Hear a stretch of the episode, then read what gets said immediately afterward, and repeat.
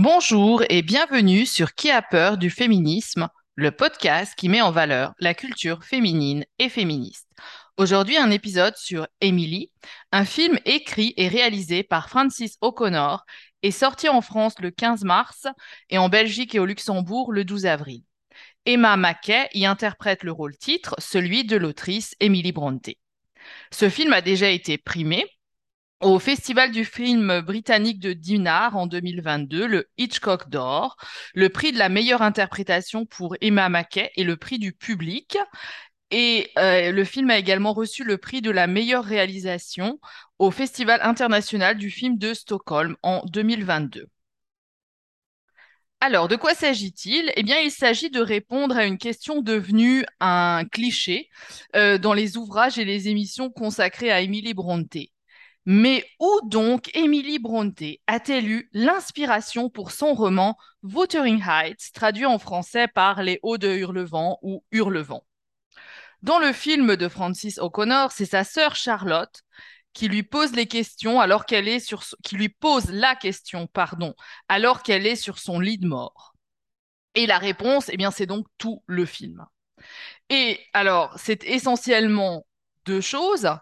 Son frère Branwell, donc Branwell Bronte, promis à un brillant avenir d'artiste, va sombrer dans la dépendance à l'alcool et à l'opium, va se mettre à harceler une femme mariée. Ses sœurs, son père et sa tante doivent s'occuper de lui, éviter les scandales.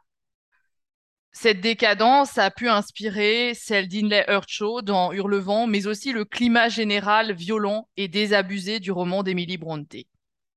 Le film montre aussi que Branwell a eu une influence que son esprit de liberté et de rébellion a aussi euh, influencé Émilie. Deuxième élément, pour expliquer l'écriture de euh, Hurlevent, une histoire d'amour cachée et sensuelle avec l'assistant pasteur de son père, William Whiteman. Alors, l'existence du frère et sa décadence est attestée par tous les biographes de Bronte. En revanche, euh, l'histoire d'amour est une invention vraisemblable de Francis O'Connor. Rien ne prouve que cette liaison ait eu lieu, mais rien ne prouve le contraire non plus. Euh, c'est très courant d'affirmer qu'Émilie n'a jamais connu l'amour et de s'extasier sur son imagination. Comment une jeune fille qui n'a jamais connu l'amour peut-elle écrire un récit si passionné euh, comment une jeune fille qui n'est jamais sortie de son presbytère a-t-elle pu écrire Hurlevent Alors, c'est le genre de manifestation qui m'insupporte, euh, mais alors au plus haut point. Euh, premièrement, parce que j'y entends un mépris absolu pour le féminin. Émilie, certes, a passé la majeure partie dans le presbytère de son père avec sa famille, mais elle n'a pas rien fait.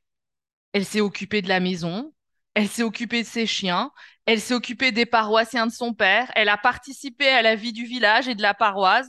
Ce n'est pas rien. Pensez à Miss Marple. Pensez à Miss Marple. De plus, Emily Bronte a lu, a reçu une éducation. Euh, l'amour et la sexualité sont des expériences de vie, mais ce ne sont pas les seules euh, possibles. Et en plus, personne n'a tenu la chandelle, comme aurait dit ma grand-mère. Des recherches montrent qu'il est possible de penser à une vie sentimentale et sexuelle. Je pense aux travaux de Camille Paglia ou de Stevie Davis. Donc, pour moi, il n'y a rien de scandaleux euh, à ce que hum, Francis O'Connor nous présente une euh, Emily Bronte sexuellement active euh, avec William Whiteman. Alors, William Whiteman est un homme qui a vraiment existé, qui a été l'assistant du révérend Bronte de 1839 à 1842. Il était très aimé euh, non seulement de la famille Bronte, mais de tous les paroissiens, comme en témoigne le monument funèbre dans le cimetière de Haworth. Anne Bronte, la petite sœur d'Émilie, a écrit un poème d'hommage après sa mort. Il est mort prématurément du choléra.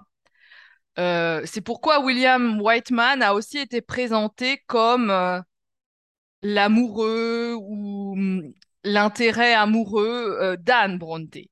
Et il serait l'inspirateur du personnage de Weston dans Agnès Grey. Mais là, là non plus, on n'a on a rien de prouvé. Donc, je suis une lectrice des sœurs Bronte.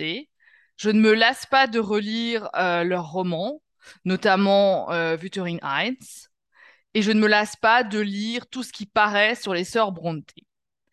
Donc moi, j'apprécie le scénario, euh, certes personnel, certes fictionnelle, de Francis O'Connor parce qu'elle peint Émilie en femme indépendante et volontaire. Euh, l'interprétation d'Emma Mackey est excellente, la photo est superbe.